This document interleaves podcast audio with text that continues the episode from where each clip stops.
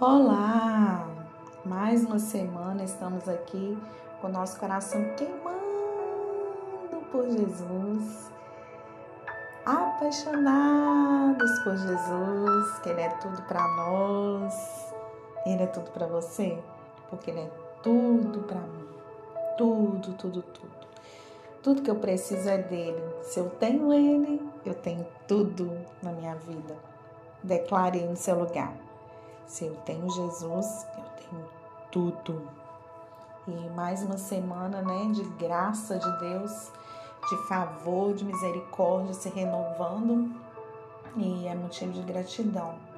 Eu creio que o Senhor fez coisas maravilhosas na sua vida e Ele vai continuar fazendo, porque Ele é Deus e em todo tempo Ele é bom e a sua misericórdia dura para sempre. Estamos na série Esmagado. E o título da nossa mensagem de hoje é Parecidos com Ele. E o texto, 1 Coríntios 11, 1, que diz assim: Sigam o meu exemplo como eu sigo o exemplo de Cristo. Isso era Paulo que estava dizendo, né?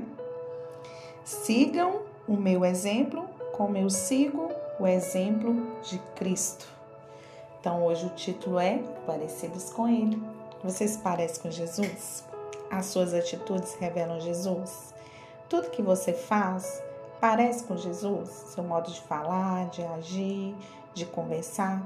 As pessoas olham para você e vê que tem algo especial? Então vamos lá. Quando tudo desmorona em nossas vidas, ficamos quebrados, mas não destruídos. Quando somos colocados em circunstâncias perigosas, corremos para nos assegurar e manter tudo no lugar. Ansiamos por alguém ou algo para nos segurar, erguer e sustentar. Quem nunca passou por isso? ai, ai, passamos sim por momentos tenebrosos na nossa vida, onde somos colocados à prova mesmo, onde Deus nos pressiona e não para nos destruir, não, nunca, nunca. Deus sempre nos pressiona para tirar o melhor de nós, para tirar o vinho melhor, para extrair o suco, o sumo para sair, sair o melhor de você. Pode ter certeza disso. Que quando ele te espreme, é porque algo muito bom vai sair de você. Porque tem algo bom, né? E na zona de conforto nunca vai acontecer isso. Você nunca vai poder experimentar isso, porque tá tudo tão legal, tá tudo tão bacana, não tá né, tudo mil maravilhas, vai pensar em tirar algo, em sair daquele lugar para poder fazer algo para Deus, para cumprir o propósito do Senhor? Não. E aí uma pergunta para você.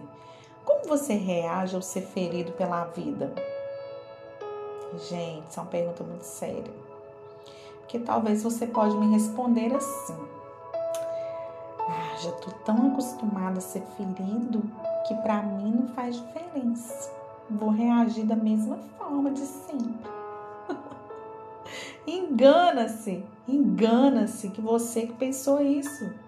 Porque, gente, tem feridas que vêm na vida da gente que você nem imagina que vai acontecer. Você não, você não imagina a sua reação, porque só sabe quem é ferido, quem já passou por isso. Só sabe a intensidade de uma ferida quem já viveu ela. Entende? Eu não julgo ninguém que passa por situação difícil hoje, porque todos nós vivemos momentos difíceis e tem feridas que são abertas em nós que é difícil de cicatrizar que é só pela misericórdia do Senhor. É só esse versículo aqui mesmo, sabe? Seguir o exemplo de Cristo para aquela, aquela ferida cicatrizar, porque, nossa, senão você vai ficar lambendo a ferida o tempo todo. Tadinho de mim, tadinho de mim. E você já viu um cachorro ou um gato que fica lambendo ferida, que aquilo nunca sara? Então, pega essa daí. Tem feridas que vêm na nossa vida que a gente vai ficar lambendo o tempo inteiro, porque eu quero ficar com aquela ferida ali Eu quero que as pessoas olhem para mim, tadinho de mim, só eu que vivo isso. Não, irmão, bota a, cara para bater, passa uma pomada nessa ferida, um rifocina e vai arder? Vai. Vai causar dor? Vai. Mas vai sarar. Em nome de Jesus. Nós não podemos ficar no estado de, de lamentação, de, de, nossa, de sofrimento a vida inteira, não. Porque as feridas, elas vão vir. E elas vão vir com dosagens, uma pior do que a outra. Mas eu vou ser fortalecido pela mão do Senhor e eu vou buscar cura todos os dias para se livrar daquela dor. Amém?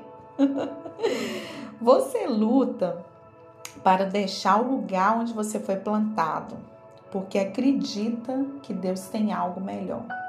Tem situações na vida da gente em que o Senhor nos planta, nos coloca, nos direciona. Isso vale para relacionamentos também, né? Alianças que a gente faz com pessoas, troca de mesa, né? Tem pessoas que não vão sentar na sua mesa para sempre. Vai ter um rodízio de pessoas e você vai ter que saber lidar com isso, né? Você vai acreditar que deixar aquele lugar que foi plantado ou as alianças que você foi que foi feito com outras pessoas, Deus ele vai preparar algo melhor, né? E a gente precisa ter essa maturidade espiritual para entender essas coisas que acontecem na vida da gente, né? Pessoas vão, pessoas vêm, lugares vão, lugares vêm, mas eu vou permanecer no propósito de Deus. Eu vou romper o lugar escuro onde eu fui colocado. Sabia que você brota nesse lugar e se levanta para continuar vendo outro mundo de possibilidades? Sabia disso? Sabia que no deserto nascem flores? Sabia que no deserto é, acontecem de nascer plantas exóticas no meio do deserto? Sabia que uma palmeira, numa grande tempestade, ela se abaixa no nível muito baixo mesmo, às vezes ela tem encosta no chão, mas depois ela se levanta, porque ela vê que ainda tem vida, tem esperança, tem possibilidade de renascimento, de algo bom. Eu quero te encorajar de novo, eu quero lançar uma palavra profética sobre a sua vida. Esse lugar que você está, no lugar escuro, no lugar triste, no lugar da, do desastre. Deus vai te levantar nesse lugar e você vai brotar de novo como planta nova. Você vai florescer, porque você vai continuar vendo que existe vida através de você, existe esperança através de você, existe uma palavra de vitória através de você, existe ânimo através de você, porque é o Senhor que vai fazer isso. É o Senhor. Há vida, sim. Há esperança, sim. Há possibilidade de milagre, sim.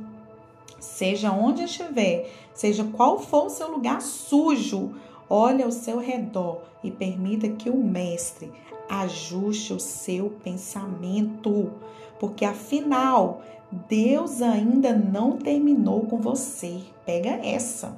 Deus ainda não terminou com você. Permita que o Senhor te mude. Permita... Ô irmão, aqui, deixa eu falar um negócio para você. Se Deus ele quiser te virar do avesso, às vezes as pessoas falam assim: ah, Eu quero isso que você tem. Mas...